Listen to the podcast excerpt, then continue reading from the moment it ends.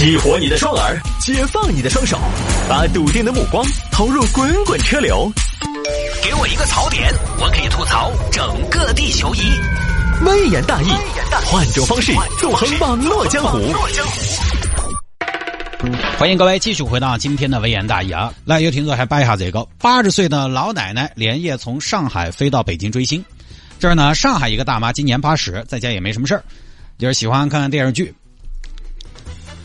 哎呀，现在这些啥子电视剧哟，这些小鲜肉硬是大脑壳得很，点儿阳刚之气都没得，烦哦！完蛋。哎呀，这又是个啥子电视嘛？几个人在那儿哈气跑。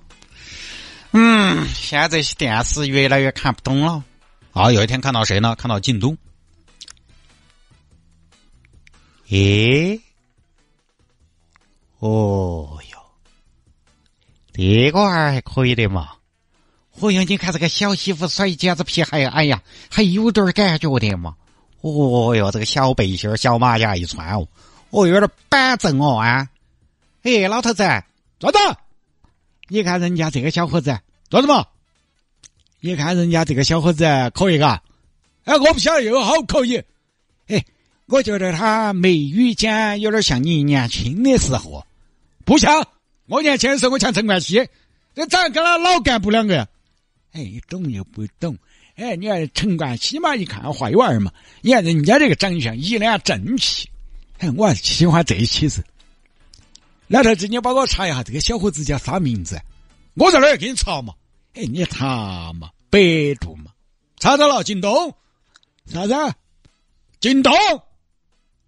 靳东，哦哟，人如其名，人也静，名字也静，就感觉好有力量哦。有力量你要做什么？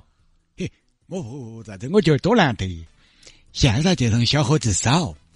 哎，你看哈，你看他虽然酷哈，嘿，但是他那种虚张声势，他这种在年轻妹儿面前就是霸气。哎，但是在我们面前，我们哎老妹儿们我们也喜欢。哎，他在年轻面前，他这种虚张声势，他是霸气；在我们面前，噻，就显得来气。反正总还是让人觉得乖咪咪的。哎，我看你也是哦，你看这一天吃多了，是你都八十了，长哈了说。好，喜欢靳东，这接下来又开始很关注靳东的动向，有什么新作啊，有什么通告啊，都关注到在。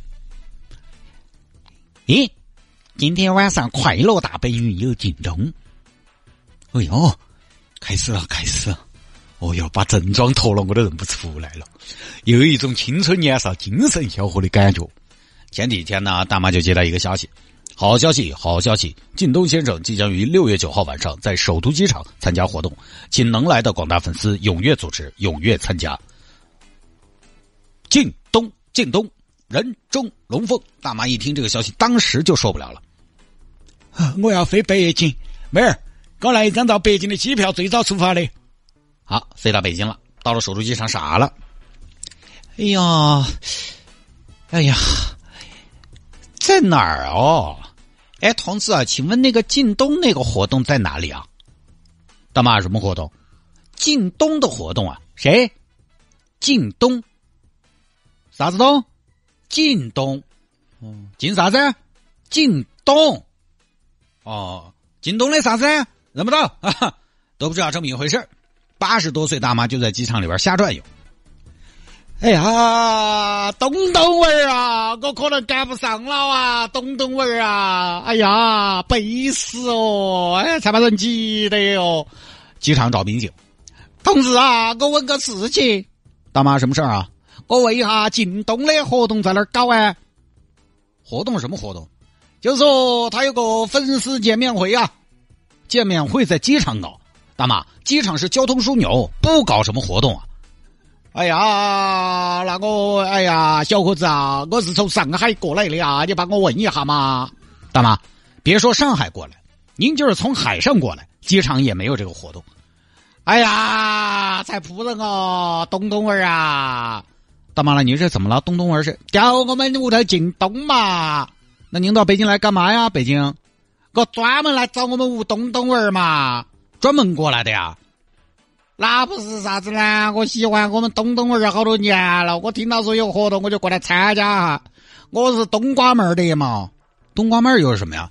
就东东儿的粉丝的嘛。哎呦，大妈，这个确实帮不了您呐。警察同志，帮我想个办法嘛！你看你的能不能把我送到东东儿他们屋头嘛？我给他叼点土鸡蛋。什么？你把我带到东东儿他们屋头去嘛？大妈，第一，我也不知道你们这个东东儿住哪儿啊。第二。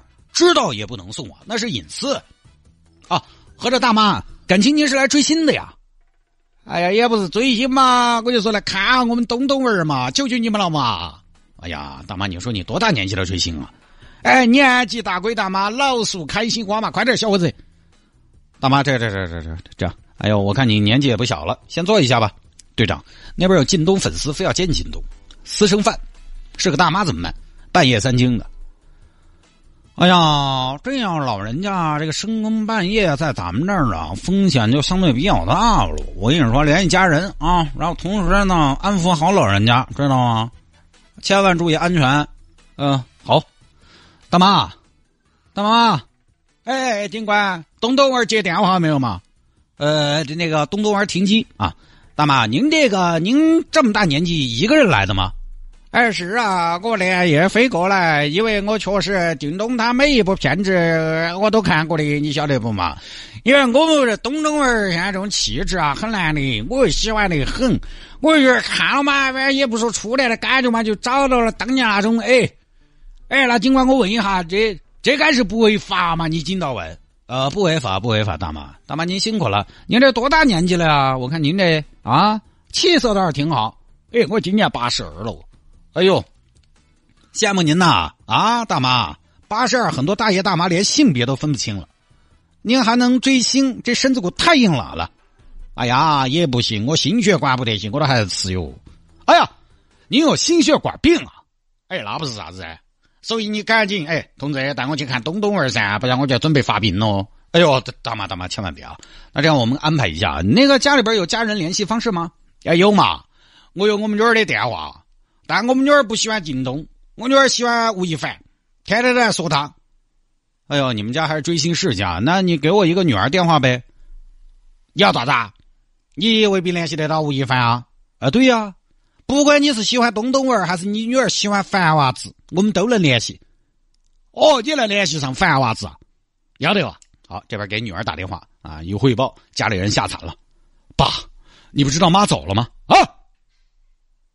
好久的事情，就今天下午走的呀！